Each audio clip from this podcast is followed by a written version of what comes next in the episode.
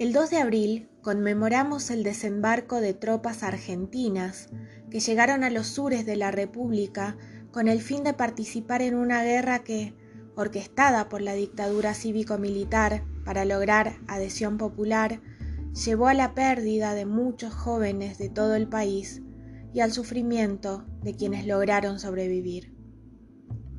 Hoy recordamos entonces a los veteranos y caídos en la guerra de Malvinas, para sostener ese recuerdo y construir una memoria colectiva que nos permita ser partícipes de una reflexión conjunta para repensarnos como sociedad.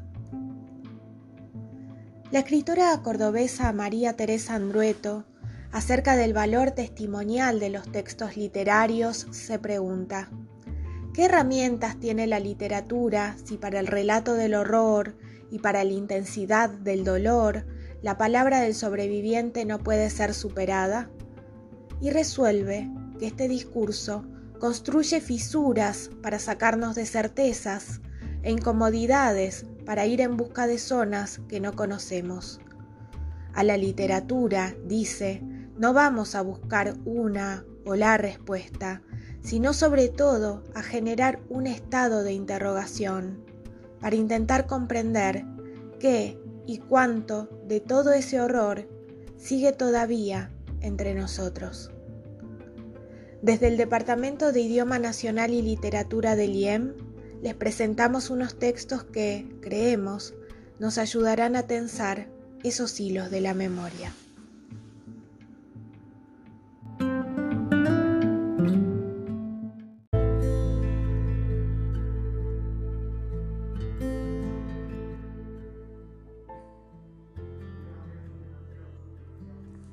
Tito nunca más, por Mempo Giardinelli.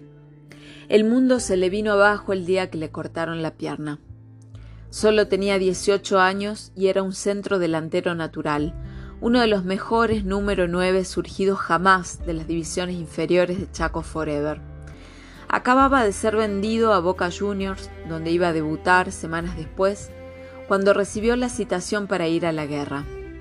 Aquel verano del 82, el general Galtieri ordenó atacar las Islas Malvinas y Tito Di Tulio fue convocado al término de la primera semana. Ahí empezó su calvario. Le tocó estar en la batalla de Bahía de los Gansos, en la que los cañones ingleses convirtieron las praderas en infierno. Los Harriers atacaban como palomas malignas y los Gurkas se movían como alacranes.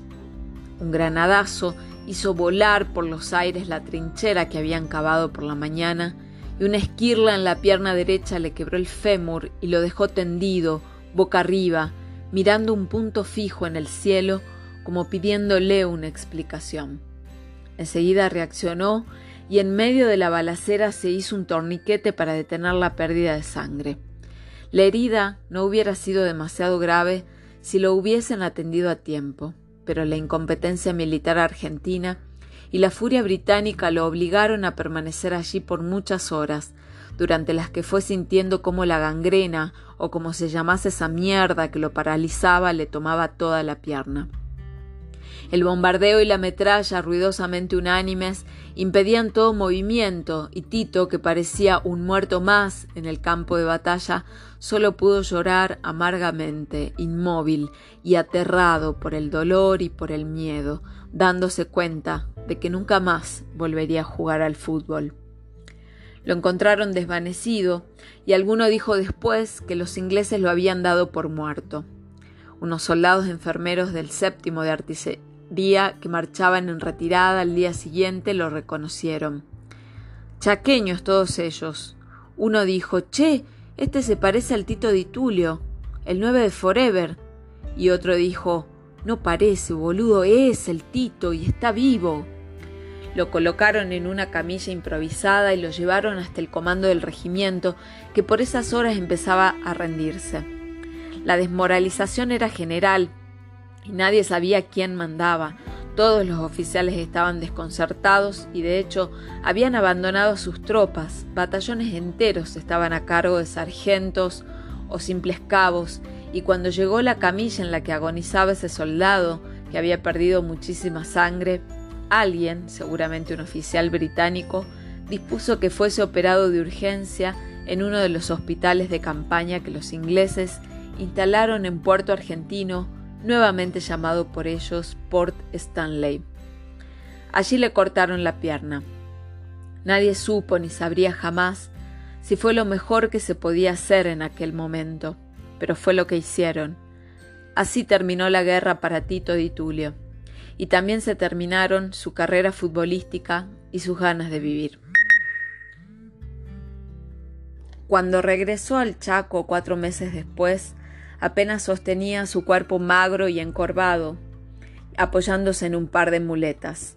Pero lo que más impresionaba era la expresión de tristeza infinita que se le había estampado en la cara como un tatuaje virtual. Esa misma primera semana, las autoridades de Chaco Forever le hicieron un homenaje en la cancha de la avenida 9 de Julio.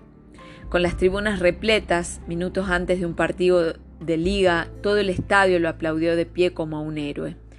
Pero todos vimos también que Tito no se emocionaba ni sonreía, era apenas un cuerpo irregular coronado por esa tristeza imbatible.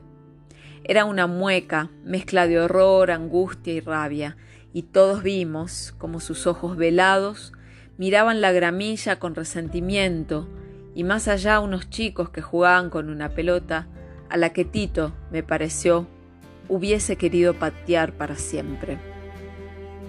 Desde entonces muchas veces me pregunté cómo se hará para soportar semejante frustración.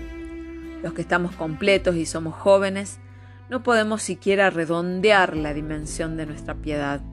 Incapaces de imaginar la crueldad de la tragedia, nos la figuramos como un fantasma que jamás nos alcanzará ocupado como está, suponemos, en hacer estragos con la vida de otros.